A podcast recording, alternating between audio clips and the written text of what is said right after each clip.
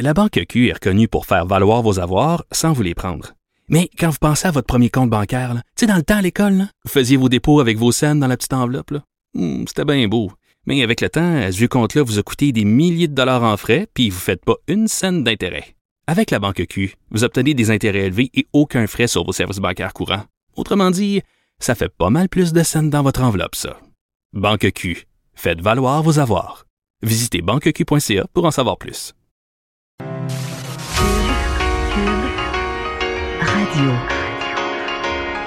Cube, Cube Radio. Le retour de Mario Dumont. Deux heures d'info. De 15 à 17. Il provoque et remet en question. Il démystifie le vrai du faux. Mario Dumont et Vincent Dessureau. Le retour de Mario Dumont.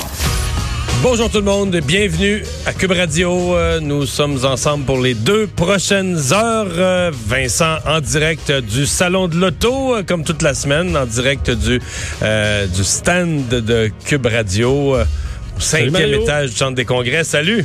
Ça va bien? Ça va très bien, très Euh, bien, très bien. J'ai des gens qui te réclament, hein, qui pensent. Je serai là- Mario, euh, tu seras là demain. hein. Je serai là demain euh, au euh, Salon de l'Auto. Écoute, on va y aller. Il y a énormément de choses dans l'actualité. Puis il y a une nouvelle qui s'ajoute. On va la traiter un peu plus tard. On va prendre le temps. Mais euh, le meurtre ce matin à Québec, là, on apprend à l'instant même.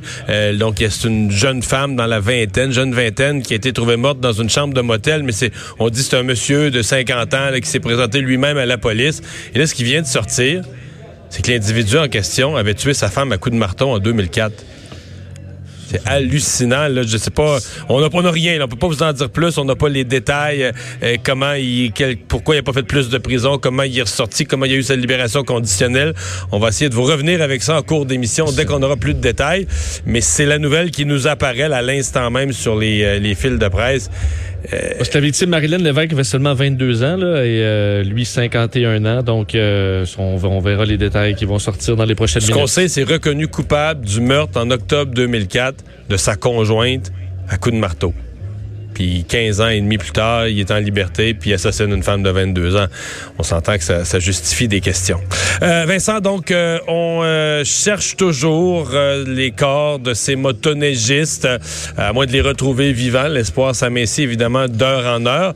On a retrouvé deux motoneiges, mais là, on, on connaît maintenant les identités des, des victimes. Oui, l'identité des touristes français portés disparus, en rappelant qu'on n'a pas trouvé les, corps encore. Évidemment, on surveille encore les berges, mais l'espoir, on s'entend, et euh, c'est- beaucoup amenuisé. On parle donc de Jean-René Dumoulin, 24 ans, Gilles Claude, 58 ans, Yann Thierry, 24 ans, Julien Benoît, 34 ans, et, Arnaud Antoine, 25 ans. Alors, euh, cinq des huit touristes français, on sait qu'ils participaient à une randonnée de motoneige mardi soir, et euh, bon, dans, une aventure qui a mal tourné, on sait que Benoît L'Espérance, leur guide de 42 ans, est tombé dans l'eau avec euh, les cinq motoneigistes qui le suivaient, trois qui, bon, qui eux ont pu, bon, euh, ça- ça- s'en sont sortis, euh, ont quitté d'ailleurs euh, la, la région là, du Saguenay-Lac-Saint-Jean dans les dernières heures, devraient partir, ce n'est pas déjà fait, de Montréal pour Francfort, euh, donc euh, aujourd'hui.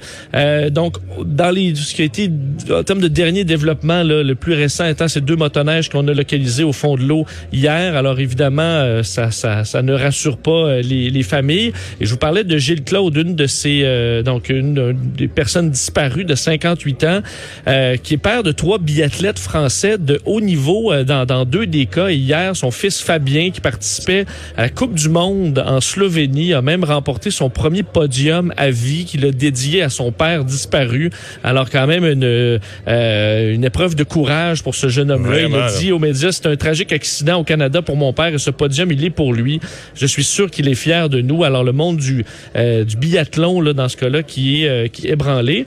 Euh, je vous, euh, bon, je vous disais, les, les autorités qui recherchent toujours les cinq touristes encore dans des opérations d'importance. Les policiers Ouais, qui ratissent toujours une Ouais. zone importante. Et d'ailleurs, Vincent, pour en savoir davantage sur les recherches qui sont en cours, Valérie Fortin, euh, journaliste pour TVA Nouvelles, euh, est là euh, au lac Saint-Jean. Bonjour Valérie. Bonjour Mario. Donc, on nous a parlé en fin de journée hier de deux motoneiges qui avaient été retrouvés. Euh, Aujourd'hui, on a dit des équipes supplémentaires, des plongeurs supplémentaires. Est-ce qu'il y a eu le moindre résultat aujourd'hui? Ben, je vous dirais que Mario, il n'y a toujours pas de nouveau là, au niveau des recherches. Euh, sinon, qu'effectivement, vous l'avez dit, il y a deux motoneiges là, qui ont été euh, localisés au fond de l'eau. Là, ça s'est passé euh, hier soir, donc mercredi soir. On a retrouvé ces deux motoneiges au fond de la rivière Grande Décharge. Et là, ce qu'on nous dit du côté de la Sûreté du Québec, c'est que ces motoneiges-là sont toujours en, place au fond de l'eau parce que la priorité, c'est vraiment les humains de retrouver finalement là, les, cinq touristes français là, qui manquent à l'appel depuis euh, mardi soir, pour le rappeler. Euh, ça va faire bientôt 48 euh, heures, Mario, là, que cette opération, cette vaste opération de recherche est, est en branle ici dans le secteur de Saint-Henri de Taillon et on se rend compte là, que la Sûreté du Québec, là, vraiment euh, continue intensivement ses recherches, ne ménage pas ses efforts pour retrouver euh, les, les, touristes, les motoneigistes français. Mais Valérie, euh, on, je comprends qu'il y a des plongeurs, il y a des recherches dans l'eau. Évidemment l'hypothèse principale, c'est que malheureusement les, les motoneiges ont coulé au fond du au fond de l'eau. mais on nous disait quand même, on, on, fait le tour, là, on regarde sur toutes les berges dans les environs. Est-ce que quelqu'un aurait pu aller se réfugier sur le sans sortir, aller se réfugier dans un chalet sur le bord Est-ce que ce type de recherche se poursuit? Est-ce que ce qui reste encore des, des lieux à visiter ou est-ce qu'on a fini ce tour-là sans succès? Est-ce qu'il y a encore de la recherche de potentiels survivants? Oui, il y a toujours, c'est ce qu'on nous a dit tout à l'heure. Là, on a posé la question, euh, d'ailleurs, Mario, là, du côté euh, du porte-parole de la Sûreté du Québec, et on nous dit qu'il y a encore, à l'heure où l'on se parle, des recherches terrestres qui s'effectuent. Euh, l'hypothèse là que les, les motoneigistes se soient réfugiés à quelque part dans un chalet, un, un endroit où il n'y a pas d'électricité, c'est encore une hypothèse qu'on évalue, mais quand même, là, faut quand même pas se, euh, se cacher que ça fait quand même là, presque 48 heures que ces gens-là sont portés disparus. Donc, il y a des recherches terrestres, mais vraiment le gros euh, de l'opération se déroule euh, sur l'eau et sous l'eau. Il y a une troisième équipe de plongeurs là, qui est arrivée en renfort là, ce matin quand on a repris euh, cette opération. Les hélicoptères sont encore sur place, hélicoptères de la Sûreté du Québec, hélicoptères des Forces armées euh, canadiennes euh, également. il y a des équipements spécialisés aussi de la, du côté de la Sûreté du Québec, des sous-marins spécialisés, des sonars.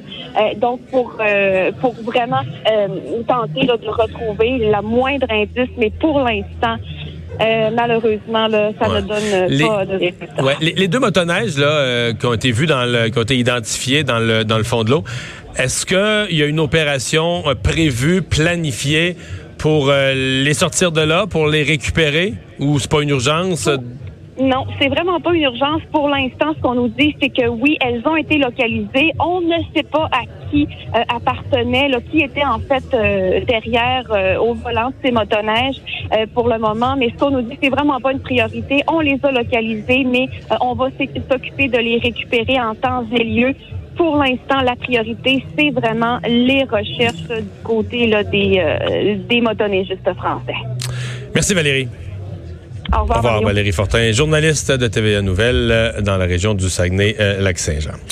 ben voilà pour euh, cette euh, histoire. Oui, non, en ajoutant quand même que du côté gouvernemental, tel que tel que ça avait été anticipé, il y a la ministre du Tourisme, Caroline Proux, qui a fait des, annonces en matière de, de sécurité pour ce genre d'excursion. Oui, tu fais bien de le dire, c'était c'était prévu là, euh, donc euh, du moins dans les prochains jours. Est-ce qu'on a modifié un peu ou, euh, de, quelques jours peut-être, mais cette annonce était prévue, euh, mais quand même prend un caractère un peu plus lourd avec ce qui s'est passé dans les derniers jours au Lac-Saint-Jean. donc le gouvernement qui annonce son intention de rendre obligatoire la formation des guides et des touristes conduisant des, des motoneiges. Donc une, ça c'est une volonté là, donc de rendre obligatoire. C'est pas quelque chose qui, qui, qui est encore clair, mais à compter d'aujourd'hui le vrai changement, c'est que les entreprises de tourisme de nature euh, et d'aventure, ça entre autres Aventure Écotourisme Québec, donc des euh, de la motoneige, de l'escalade, ce, ce genre d'activités-là, euh, devront détenir une accréditation axée sur la qualité et la sécurité pour être admissibles au programme d'aide financière du ministère du Tourisme. Alors, ce, ce, que ça veut dire, c'est que ces, ces, ces organisations-là qui font des activités un peu plus extrêmes d'aventure doivent, il y en a déjà plusieurs qui, qui le de se conformer à une série de normes, une soixantaine assez sévères pour s'assurer que euh, tout est correct. Et l'objectif étant de d'inciter les autres qui ne le sont pas à s'inscrire et à respecter cette série de normes. Alors, ce sera maintenant une euh, donc euh, obligatoire pour obtenir de l'aide financière du ministère du Tourisme. Alors, ça a été euh, confirmé. Et en parlant du lien avec euh, l'incident de motoneige des, des derniers jours, la ministre du, Tourisme, Caroline Proux, qui faisait quand même un lien, c'était à, à ton émission, sur la culture un peu dans le monde de la motoneige, où on a l'impression que les règles qui s'appliquent en- dans, les voitures, alors qu'on est rendu très prudent, on prend pas un verre avant de prendre le, le véhicule et tout ça, euh, du côté de la motoneige, ça se perd peut-être un peu. On peut écouter la ministre du Tourisme. Mais toujours rappeler que, et, on a peut-être tendance à l'oublier au Québec parce que on est né avec des patins et des motoneiges ou à peu près euh, sur le grand territoire québécois, que les conditions qui régissent euh, l'utilisation de véhicules hors route, que ce soit une motoneige, un quad ou ce qu'on appelle maintenant les, les côte à côte, side by side, sont régies par les mêmes lois qu'un utilisateur d'un véhicule sur la route, qu'une automobile. Euh, or, euh, j'ai encore beaucoup de difficultés à comprendre pourquoi les gens ne saisissent pas que des panneaux de signalisation, des arrêts, euh, des demandes d'arrêt, des limites de vitesse, euh, de ne pas consommer ni drogue ni alcool derrière le volant d'une motoneige, ça semble pas entrer aussi facilement dans, dans, dans la tête des Québécois. Alors voilà, euh, Vincent, tu euh, veux revenir sur euh, donc ce, meurtre qui est survenu ce matin, euh, Eustachio Galese, qui a, qui semble-t-il, s'est présenté lui-même à la police pour confesser ce, ce meurtre. Là, on en sait davantage sur l'individu. Oui, donc ce monsieur euh, Galési, 51 ans, va être accusé cet après-midi euh, de meurtre au deuxième degré à la suite donc de ce euh, de, de, de ce meurtre à l'hôtel Sepia de Québec, un coin, euh, faut dire que c'est mon coin, là, Sainte-Foy, euh, très très tranquille. On parle évidemment, on disait le premier meurtre de de, de l'année de la ville de Québec. Je veux dire, les meurtres en général à Québec sont extrêmement rares et euh, donc lui, euh, c'est un, c'est un hôtel très bien avec le restaurant Le Galopin qui est là, un excellent, excellent. restaurant. Ouais, c'est ça. D'a- D'ailleurs, le- souvent des, plusieurs politiciens fréquentent euh, le, galopin de temps en temps. Euh, mais bon, Galaise euh, a tué sa conjointe euh, dans son logement euh, de Sainte-Foy, encore là, en octobre 2004. Donc, ça fait quand même à peine un peu plus de 15 ans. Euh, il a tué Chantal Deschaines. Il s'était livré encore là à la police peu de temps après. Alors, c'est une histoire qui, qui vraiment se ressemble. Et là, alors qu'il s'était présenté hier soir au, poste de police de Victoria pour confesser son meurtre. Alors, euh, faudra fou- fou- fouiller les détails de ce meurtre en 2004 et pourquoi il se retrouve à l'extérieur euh, aussi rapidement pour pouvoir euh, disons, euh, refaire le même le même geste tragique. Alors l'enquête euh, se poursuit, mais devrait comparaître euh, aujourd'hui pour faire qu'en face en 2004, à cette sa, en 2004, sa conjointe, c'était à coup de marteau. Là. Mais ça, on parle d'un meurtre violent. Là. Alors, qu'est-ce qu'on avait plaidé à ce moment-là? Euh, comment il s'est retrouvé en liberté aujourd'hui, puis il refait. Puis on sait rien non plus de, de sa relation avec la victime. Est-ce qu'il la connaissait? Est-ce qu'il était dans une relation euh, euh, avec elle? Est-ce que c'était une relation strictement, on va dire, de, de faveur sexuelle? On sait rien, là. c'est ce qui avait circulé un peu, mais on ne parle pas de confirmation encore. Ouais, mais euh, j'ai, j'ai- oui. C'est, c'est- disons que ça va être scruté à la loupe, j'ai l'impression, s'il y a une décision de la commission des libérations conditionnelles, le texte de cette décision, on, on- on s'embarque dans une histoire qui mérite euh, des vérifications. Revenons sur ce virus euh, qui nous provient de la Chine. Euh, Beaucoup de nouvelles. Il y a entre autres l'Organisation mondiale de la santé qui hier avait remis de 24 heures la, la décision. Donc ils l'ont pris euh, il y, a, il y a quelques minutes à notre heure. Oui, effectivement. Et euh, bon, euh, des, euh, des, des nouvelles qui... euh, ben, Aujourd'hui, on parle d'un bilan qui a pas beaucoup euh, augmenté. Là. On, euh, le bilan qui fait état de 18 morts. Hier, on était à 17. Alors, est-ce que ça peut être rassurant? Du moins, la Chine a confiné, on sait, des millions de, de ses habitants autour de Wu- Yuan. On le disait hier, là. La métropole, d'ailleurs, du virus, donc où est parti tout ça. D'ailleurs, les victimes y étaient localisées. Alors, depuis 10 heures ce matin, heure locale, pas d'avion, de train, euh, transport en commun arrêté. Alors, c'est une situation qui est vraiment particulière. On disait alors que euh, on entre dans les festivités du Nouvel An chinois. Donc, d'ailleurs, la capitale a décrété l'annulation euh, des, des festivités parce que c'est la plus, le plus grand déplacement de masse euh, au, au monde, alors que ça arrive à un bien, euh, bien mauvais moment. Alors, dans le but de contrer ça, on fait quand même des gestes importants. D'ailleurs, euh, salués par les autorités internationales, comme quoi la Chine, pour l'instant, fait ce qu'il faut. On fait le contrôle de température corporelle aussi de de, de, de gens qui, qui prennent l'avion en direction d'un peu partout à travers le monde, donc pour s'assurer qu'il n'y ait pas des symptômes grippaux ou qui pourraient être en lien avec ce coronavirus. D'ailleurs, la ministre fédérale de la Santé aujourd'hui, Patty Adjouk, a dit euh, que c'était, euh, j'ai quand même trouvé, euh, bon, euh, ce- c'est audacieux de dire que c'est faible, les risques que ce coronavirus arrive au Canada, alors qu'on a quand même vu un cas aux États-Unis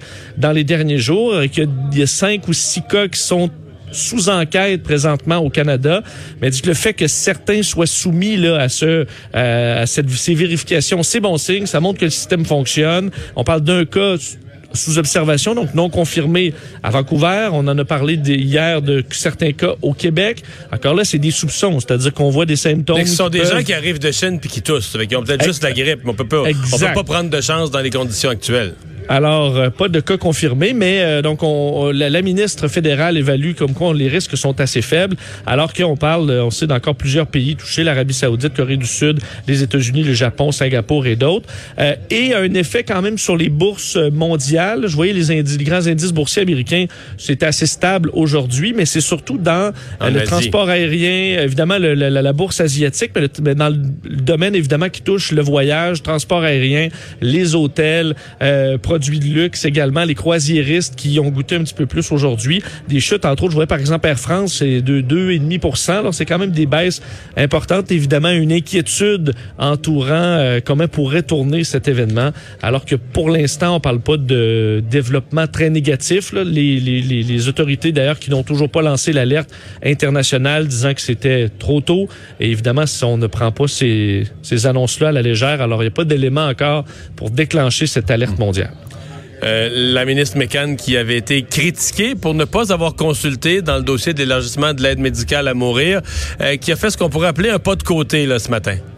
Effectivement, il y aura consultation publique, au moins une journée, peut-être plusieurs, sur la question de l'aide médicale à mourir, mais pour les personnes atteintes de maladies mentales. On sait que cette semaine, on a retiré un des critères pour être admissible à l'aide médicale à mourir, soit celui d'être en, fin de vie, euh, et ce qui ouvre la porte à euh, l'aide médicale à mourir pour des cas de santé mentale. Il y a plusieurs organismes qui se sont inquiétés, évidemment, de dérives qu'il pourrait y avoir avec cette, euh, cette, ce, ce- ce nouveau changement. Mais en même temps, les tribunaux, euh, les tribunaux l'ont ouvert la porte à ça, en disant avec les autres critères, il faut être, euh, faut être conscient, il faut être lucide pour donner son consentement, euh, il faut avoir tous les autres critères, être euh, avec des souffrances terribles, etc. Mais les tribunaux ont déjà ouvert la porte à ça, mais je suis pas sûr que la population en avait été consciente, là. hein? C'est vrai, c'est vrai. C'est pour ça qu'on s'adressera à la population là. En même temps, tu sais, c'est une consultation d'une journée, peut-être plusieurs, dépendamment de l'intérêt. Euh, tout ça en, en même temps que la commission sur les soins des- de, de fin de vie qui aura lieu début février. Alors, on va vraiment faire le tour. Elle dit, euh, la ministre McCann, faut entendre la population et procéder avec la société. Mais effectivement, il y a le côté euh, de droit aussi qui se, qui s'y mélange. C'est pour ça d'ailleurs que on fait des annonces conjointes, ministre de la Santé et ministre euh, de, la- de la Justice, parce qu'il y a un côté quand même de droit très important et d'éthique. Alors, elle avait d'ailleurs annoncé, Mme McCann, des investissements dans le milieu euh, de la santé mentale, donc pour montrer qu'on en fait aussi là. On sait qu'il y a des cas, on en a vu dans les médias dans les derniers jours, qui disent, ben moi, je veux des, je veux pas m'enlever la vie, je veux des soins, mais si on me donne pas de soins, ça se peut que je, je dois me, rendre là. Et la ministre McCann a répété, nous, c'est, on veut vraiment pas que ce soit une alternative à des bons soins. Alors, on parle d'un investissement, entre autres, du côté de l'hôpital Philippe Pinel, l'Institut universitaire en santé mentale aussi, euh, Douglas. Alors, quelques millions de dollars qui vont aller euh, aider à la rénovation euh, des lieux. Alors, on a profité de cette annonce-là pour annoncer ces fonds débloqués.